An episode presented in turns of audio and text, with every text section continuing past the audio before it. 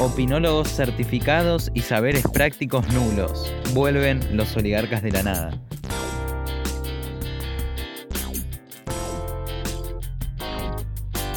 Quédate que ya arrancamos.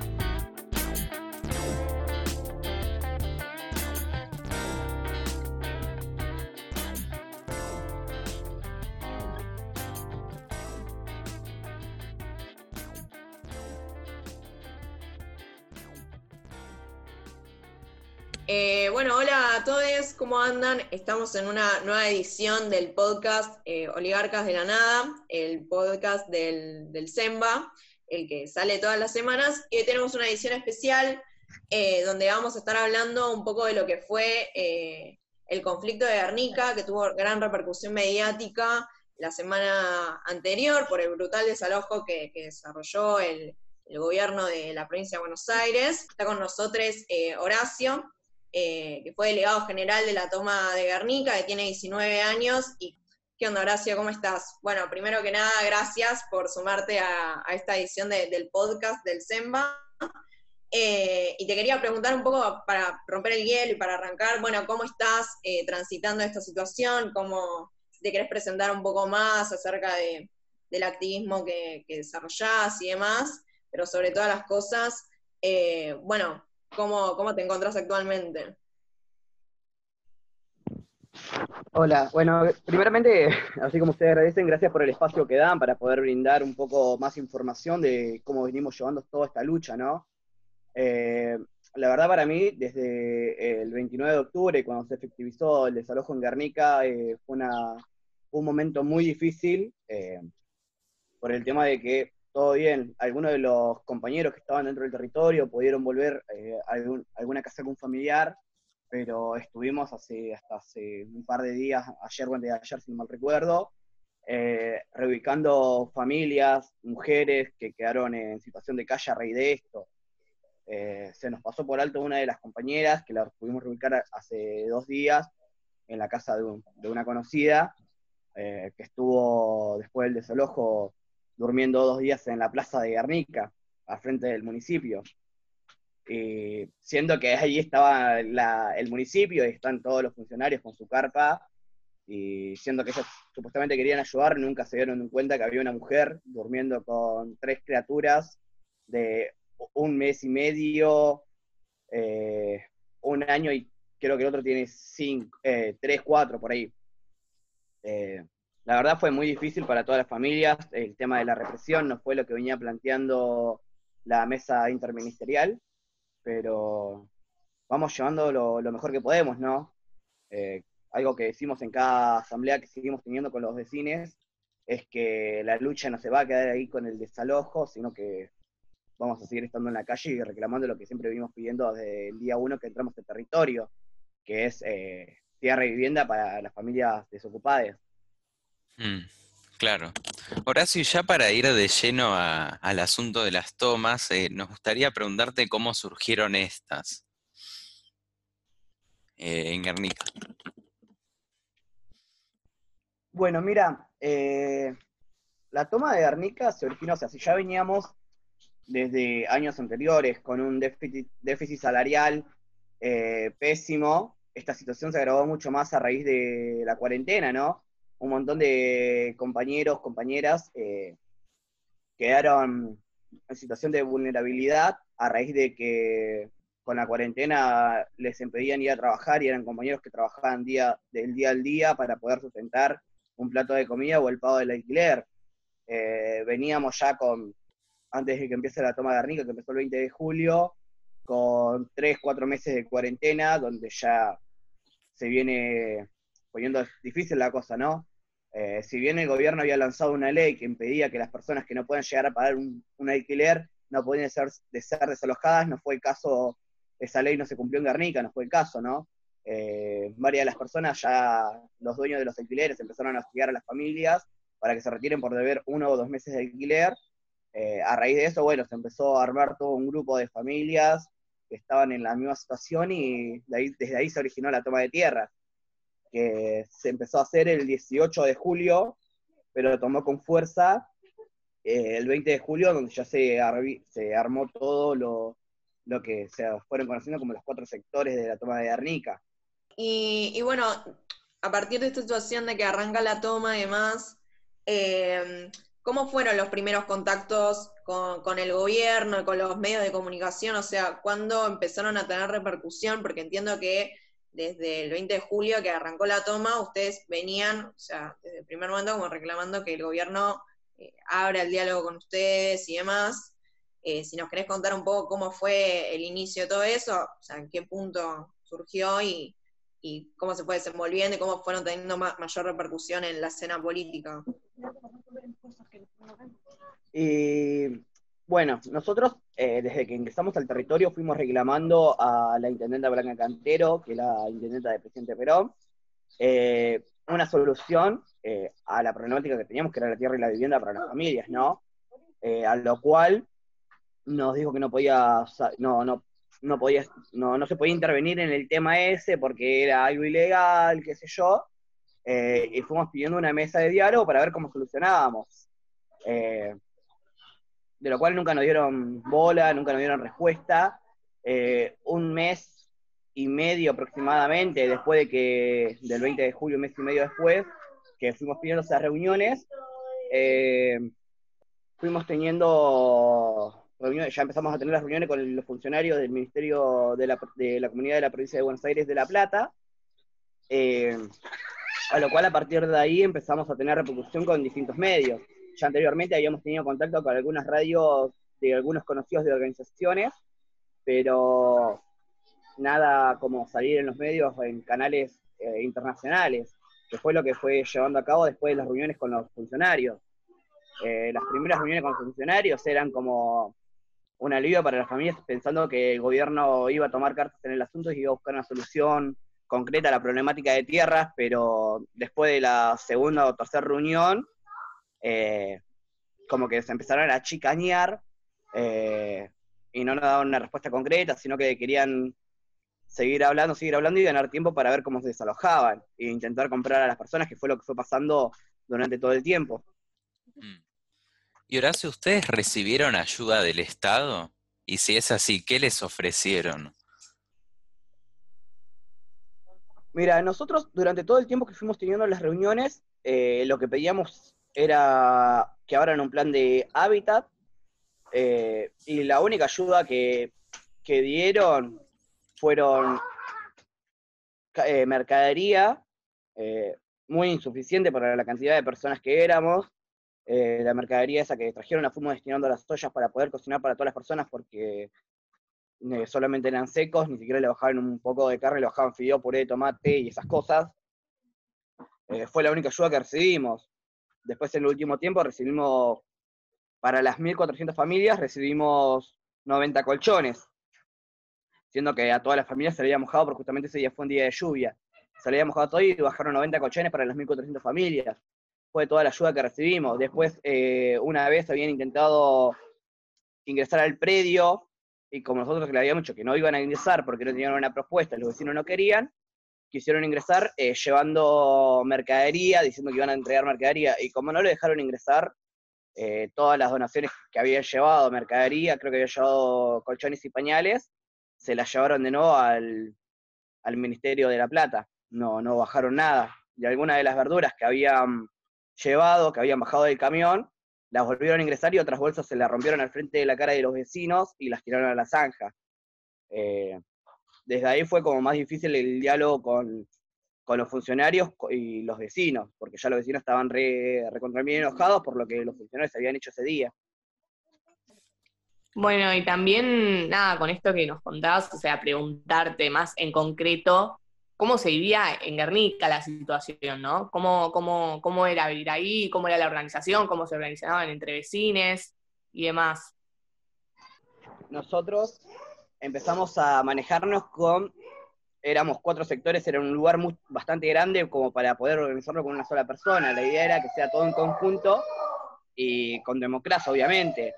Eh, si nosotros ya teníamos armado todo un plan de urbanización que fue presentado al tanto al juez, eh, al juez de garantías número 8, Martín Rizzo, y a los funcionarios, el plan de urbanización. Eh, nosotros ya habíamos manejado antes con eso, así que teníamos ya armado todo un esquema eh, de cuadras y calles, de lo cual empezamos a organizarnos eligiendo un delegado por cada manzana y un delegado general por cada sector. Eh, a raíz de todo eso, empezamos a manejarnos con asambleas permanentes en cada uno de los sectores y cada tanto hacíamos una asamblea general cuando los vecinos así lo querían. Eh, era más o menos un manejamiento, éramos cuatro, al principio éramos cuatro representantes, eh, uno por cada sector, y después se fueron sumando más vecinos. Pero el manejamiento que teníamos era ese, todos los vecinos estaban informados de todo lo que llegaba a pasar adentro del territorio o en las reuniones. Sí, y otra pregunta que, también teníamos es cómo viste ese día en el que el gobierno finalmente eh, fue a desalojar y vimos una terrible represión eh, con balas de goma, lacrimógenas, etcétera. La verdad, este fue el momento más difícil, eh, no solo para mí, sino para todas las familias que veían la lucha de la toma de tierras en Guernica como una esperanza y una salida para, su familia, ¿no? Eh, porque vienen ya, no, no justamente ahora tenían la problemática de no tener vivienda, sino que venían de generaciones. Eh, y buscaban, era la única esperanza que ellos veían para poder tener un pedazo de tierra que tenga su nombre, que le va a quedar a sus hijos, y esas cosas. La verdad, la represión fue bastante difícil por ese motivo, ¿no? Y más que eh, Andrés Larroque salió a decirle a los medios ya anteriormente de que la toma de tierras no,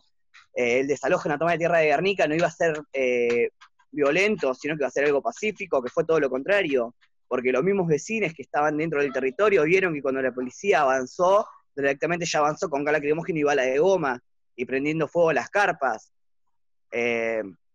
que fue así como, como empezaron, no fue nada pacífico, que es lo que estamos recalcando ahora en todos los medios, que Andrés Larroque salió a decir que los violentos fuimos nosotros y no ellos, que es totalmente mentira, sino que la misma policía manejada por el, eh, por el ministro de Seguridad Sergio Berni eh, fue la, que estuvo reprimiendo ese momento. Eh, la verdad fue muy difícil después ver y la lucha de todos los compañeros que fueron detenidos, que a la mayoría también le hicieron causas por portación de armas, cuando sabíamos que dentro del territorio no había armas, que los vecinos se defendieron con lo poco que tenían, que con suerte habrán agarrado un par de piedras para tirar o algún palo, pero era piedras y palo contra gas, lacrimógeno y bala de goma. Eh, que es muy brutal todo lo que pasó. Y los compañeros que se dieron heridos, que por suerte fueron heridas leves las que recibieron y no, no pasó mayores, pero es muy difícil teniendo en cuenta que también dentro del territorio no estaban solamente los compañeros hombres o las compañeras solas, sino que dentro del territorio también teníamos eh, menores de edad, había muchas criaturas eh, que rondaban entre los más chiquitos que tienen meses y ocho años, que son los más chiquitos, había otros de doce. Eh, fue lo más difícil para todas las familias, ver que la mamá se preocupaba, ver si al hijo, a la criatura no le, no le llevaba a golpear una bala de goma, si una criatura no llegaba a ingerir gas lacrimógeno, porque teniendo en cuenta que para una criatura de un mes de edad es muy letal ya recibir gas lacrimógeno que lo golpeó una bala de goma,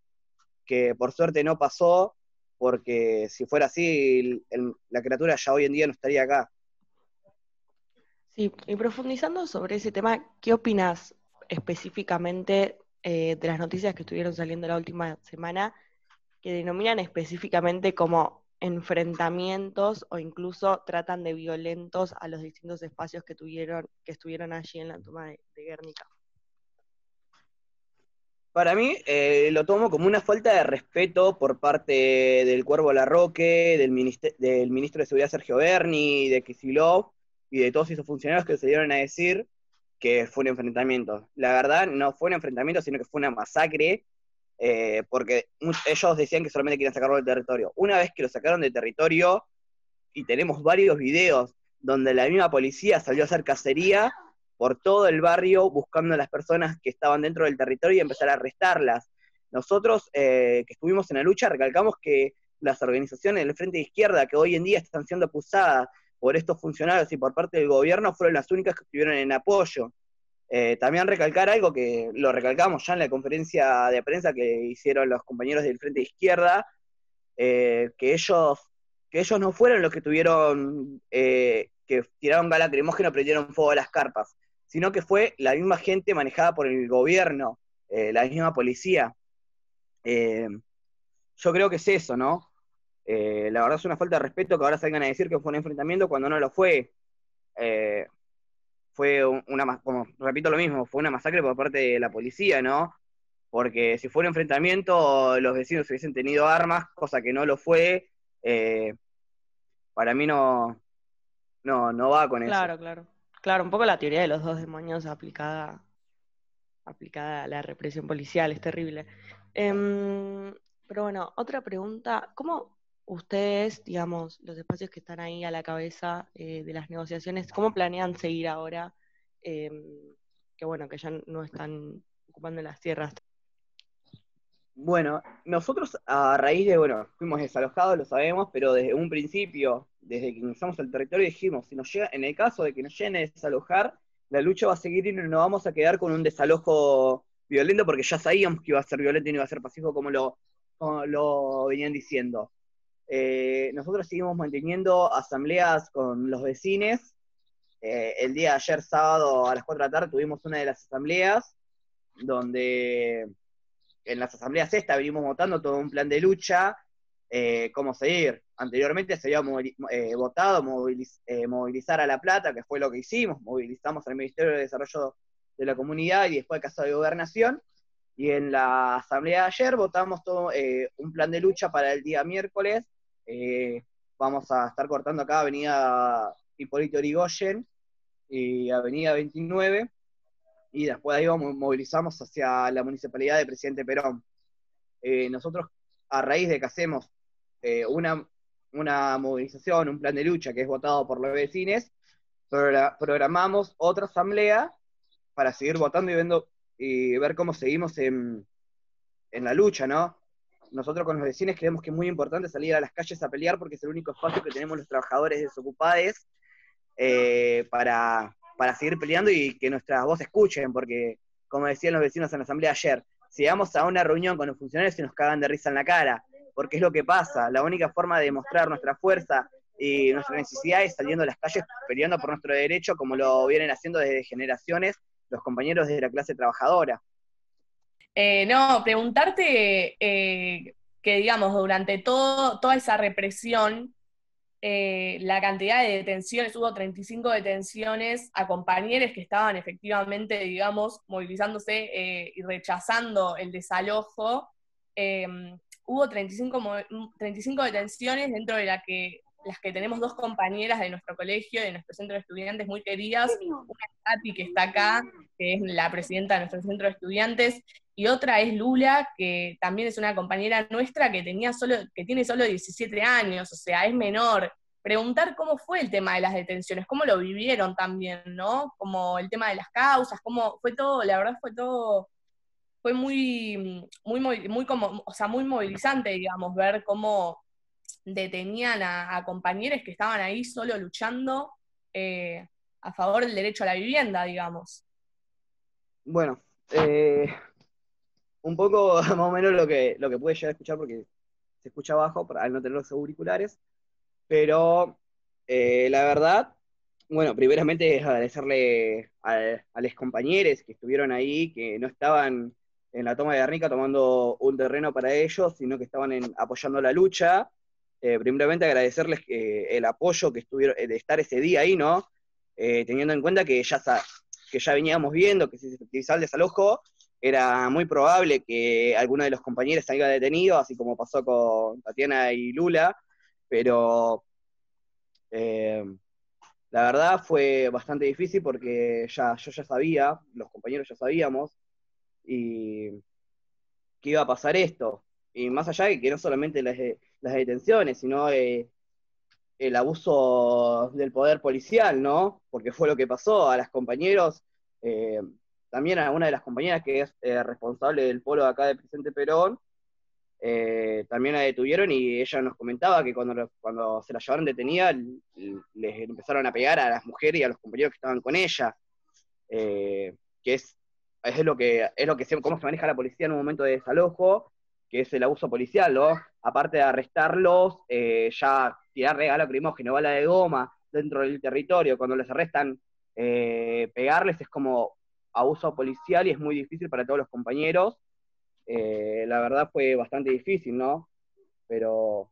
pero bueno, yo con los vecinos queríamos agradecer a todos los compañeros que estuvieron ahí, que no estaban tomando tierra para ellos, pero fueron en, fueron en apoyo sabiendo las consecuencias que esto conllevaba, que era caer en cane, que después se terminen cagando a palos dentro de la comisaría, que fue lo que, lo que les pasó a muchos de los compañeros. Y más allá de que eh, empezaron a arrestar a cualquiera, sin importarle las edades, así como pasó con Lula, que la arrestaron con 17 años, pasó en un montón de casos, a compañeros de 16, muchos menores fueron arrestados y los tuvieron procesados como una persona mayor de edad y igualmente el abuso policial hasta un menor de edad, ¿no? Que fue lo que, lo que pasó. Si ya es grave hacérselo a una persona que tenga 18, 19, 20 años, o más también en el caso de los compañeros que están detenidos, es mucho más grave que vengan a hacer un abuso policial a las compañeras que son menores de edad y pertenecen al centro de estudiantes. Claro. Y una última pregunta, Horacio, más a modo de cierre. Eh, desde el SEMA nosotros también estuvimos siguiendo bastante de cerca lo que fue lo que fueron las distintas tomas, tanto en Guernica como en el resto del país, y sí, poniendo el punto en distintas reuniones y discutiendo siempre el tema. ¿Qué rol crees que tendremos que tener como estudiantes en la lucha por el derecho a la vivienda? Eh, bueno, algo como yo voy diciendo en distintos medios, yo creo que como estudiantes,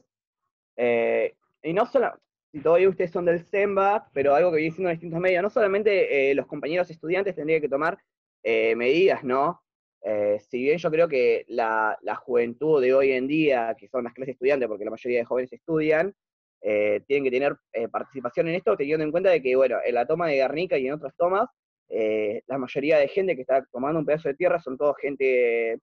de entre 17 y 20 años, hasta 25, la mayoría, que son la, mayor cantidad de compañeros jóvenes. Eh, así como decía al principio, yo tengo 19 años, soy estudiante. Eh, yo creo que es bastante importante la participación del estudiante teniendo en cuenta que es una lucha que después les implicará a ellos. Eh, teniendo en cuenta que la juventud hoy en día es la que sufre peormente toda la consecuencia del déficit habitacional, del déficit salarial, porque es lo que después del día de mañana nos quedará a nosotros, a nosotros como, como estudiantes, ¿no? Como la juventud hoy en día. Eh, si nosotros como estudiantes no, salimos a las calles ahora a luchar por nuestros derechos, eh, ¿qué nos garantiza que el día de mañana no van a cumplir las leyes que vienen prometiendo, no? Si ya venimos con un gobierno que se viene manejando diciendo que tal ley, tal ley, tal ley, hablan de leyes, pero nunca las cumplen, ¿qué nos va a garantizar a nosotros como estudiantes que el día de mañana, cuando nosotros seamos las personas adultas con, con nuestro grupo familiar, se van a cumplir las leyes, tanto del plan de habitacional que vinieron llevando a cabo, eh, yo creo que es bastante importante que la mayoría de estudiantes se organicen eh, y empiecen a salir a las calles en toda esta lucha que van implicando, ¿no? Que es la, eh, lo que venimos reclamando varios de los trabajadores, el tema salarial, la toma, la, que abran plan de hábitat verdadero, no, no, no esta truchada que llegaron a mencionar ahora, como para calmar un poco las aguas, sino que pelear por, por derechos que se cumplan.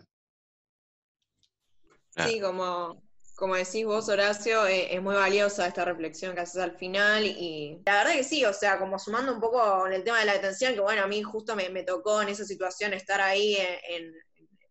medio de la situación, eh, la policía te quiere romper siempre, o sea, hasta el último gramo de la esperanza, porque creo que esas imágenes tan, tan horribles que le hicieron eh, no solo padecer, bueno, a quienes fuimos a, acompañar, a las vecinas que estaban ahí, sino también a, las niñas, digo, generándoles un trauma para toda la vida, saber cómo les quemaban todas las pertenencias, no les dejaban sacar las cosas, eh, cómo incluso, bueno, les deteníes, o sea, eh, fue en un momento en el cual nosotros ya estábamos retrocediendo a partir de que, bueno, hubo un despliegue de 4.000 efectivos de todos los sectores de, o sea, desde la infantería, la gendarmería, la policía bonaerense, o sea, fue un armado eh, con gran esplendor para justamente, bueno, garantizar, eh, derrotarnos. Nosotros analizamos la situación cuando estábamos retrocediendo, cuando ya estábamos en un predio de, eh, lejanía de, de, Guernica, digamos, de las tierras propiamente, a 10 cuadras, nos detienen de una forma salvaje eh, para justamente garantizar una cacería, para mostrar frente a toda la televisión y a toda la sociedad que, bueno, este es el gobierno, acá está el Estado haciendo valer el derecho a la propiedad privada. Eh, creo que realmente fue un gran acto de, humillación, o sea, el hecho de que, bueno, hasta las menores, bueno, a mí, o sea, como nos, cuando apenas nos agarraron, nos dijeron que nos quedábamos calladas y que nos iban a llenar la cara de hoyos si decíamos algo, o, eh, bueno, toda la situación horrible que, tuve para padecer mi, mi, compañera Lula, que, digamos, ver ya esa situación de cómo golpeaban a los compañeros, o sea, una situación eh, muy de mierda. Eh, gracias por sumarte a hablar con nosotros. Realmente como tus palabras nos sirven de aliento y espero que las nuestras también, como este apoyo así mutuo, este abrazo mutuo, eh, a la distancia, pero igual. así que eso, muchas gracias realmente por, sumarte y, bueno, gracias a, todos los que, que escuchen este podcast también